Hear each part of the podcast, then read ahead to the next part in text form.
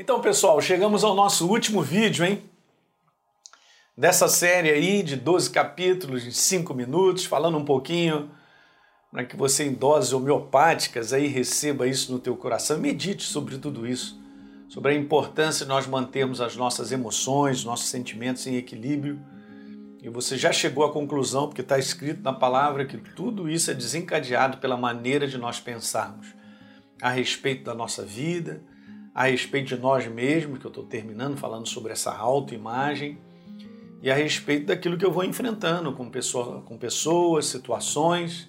Nós temos que ter uma visão própria e o pensamento de Deus ele tem algo a nos falar sobre tudo isso. Portanto, renove a tua mente de maneira contínua com a verdade, hum?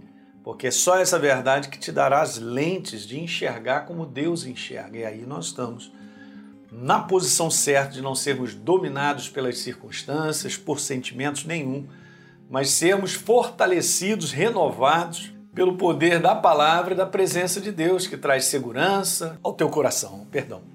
Salmo 42, verso 3: As minhas lágrimas têm sido o meu alimento, enquanto me dizem continuamente: E o seu Deus onde é que está? Então tome cuidado com isso aí. Estamos falando sobre governo de emoções, sentimentos fora, a gente não vive dessa maneira, nem decide dessa maneira. E por último, a gente está falando sobre restaurando essa nossa autoimagem, porque Deus já fez uma obra na cruz do Calvário. Por que a gente fala sobre isso? Que o diabo ele trabalha tanto para nos desvalorizar, porque ele sabe, e o desejo dele é esse, me manter preso a uma identidade errada. Lembra que eu li com vocês, 2 Coríntios 5,17? Se alguém está em Cristo Jesus, é nova criação, acabou. É o nosso caso. As coisas antigas já passaram e surgiram coisas novas. Então vamos assumir por fé, na prática diária, o comportamento de vivermos a nova criatura diante de tudo que a gente vai enfrentando. Lembra Efésios capítulo 4, 22? Quanto à antiga maneira de viver, vocês foram ensinados a despir-se do velho homem que já morreu, a serem renovados na modo de vocês pensarem pela palavra, óbvio, pela verdade que Deus fez na cruz do Calvário e se revestir desse novo homem diante de tudo que a gente enfrenta. Por isso que é um combate de fé diário.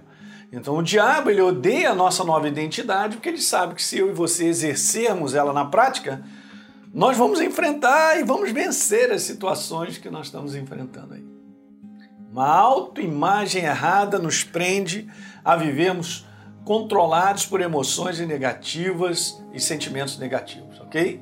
Já tinha comentado isso. Então, que imagem, lembra que eu fiz essa pergunta? Nós fazemos de nós mesmos hoje? Com que identidade nós temos vivido? E eu vou te chamar a você ir comigo aqui, ó, exatamente nisso. Tome posse. Gente, não tem outra maneira. Se eu e você não tomarmos posse por fé de uma autoimagem correta, segundo a verdade da obra da cruz, daquilo que Deus fez por mim e por você, nós não viveremos para vencer as situações que enfrentamos. Seremos sempre dominados por emoções e sentimentos gerados de pensamentos errados a respeito de quem nós somos, a respeito das situações que nós vivemos. E esse é o convite. Se veja como Deus te vê. Não tem outro lugar a não ser que conteúdo é esse que Deus fez na cruz do Calvário. Que hoje eu sou, como identidade, filho do Deus Altíssimo, um ministro dele da reconciliação, todos nós somos, e uma nova criatura em Cristo Jesus. E aí você vai entender a autoridade que você tem, você vai entender que você não está perdido, você não está largado, você vai entender que Deus, então, através da obra da cruz do Calvário, nos colocou nesse mundo para que nós reinássemos sobre as situações que nós vamos vivendo. Muitas delas são difíceis, são estranhas, aparentemente, do ponto de vista humano, não, tão, não temos como dar solução, mas a gente entende quem nós, nós somos, nós entendemos qual é o propósito de Deus né? aquilo que Ele tem como plano para mim para você, e a gente confia nele, a gente deposita a nossa confiança na Sua verdade, que é a Sua palavra.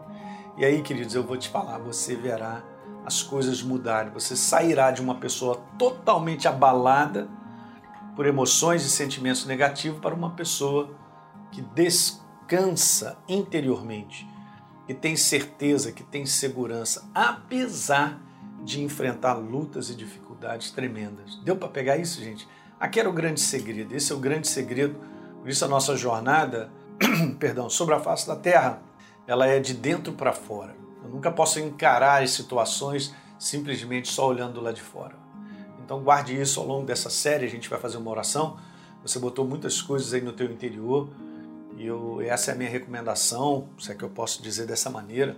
O meu conselho é que você se encha da verdade de maneira contínua, para que a mentalidade de Deus governe a sua maneira de enxergar tudo e as suas emoções e sentimentos estarão sempre em equilíbrio. Legal? Vamos orar então. Pai, no nome de Jesus, obrigado pela oportunidade de compartilhar aí com os meus irmãos, com todos que nos assistem, para aqueles que têm fome e sede de ti, te buscam, que essa palavra, ao longo de todos esses capítulos, possa ecoar alto, Pai, gerar iluminação, entendimento, revelação ao coração das pessoas, para elas não serem governadas pelos sentimentos e emoções negativas que abalam, que destroem, que destroem até o nosso corpo, Pai, no nome de Jesus. Eu declaro o governo vivo da tua palavra, da tua verdade, na mentalidade dos meus irmãos e de todos que estão nos assistindo, e eu quero abençoar todos, Pai, em o nome de Jesus. Amém. Legal? A gente se vê aí numa próxima série de mensagens, gente. Um grande abraço.